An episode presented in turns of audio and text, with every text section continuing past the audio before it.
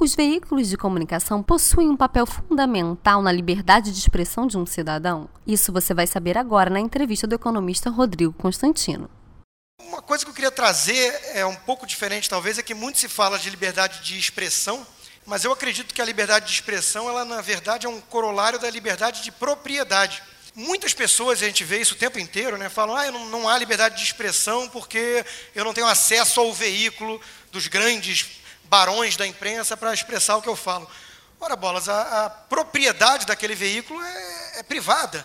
Não cabe ao jornal O Globo dar um espaço para qualquer um escrever qualquer coisa lá. O dia que o Globo cansar dos meus artigos, Luiz, espero que leve um tempinho, mas ele tem todo o direito de unilateralmente parar de publicar os meus artigos ou cancelar o nosso contrato.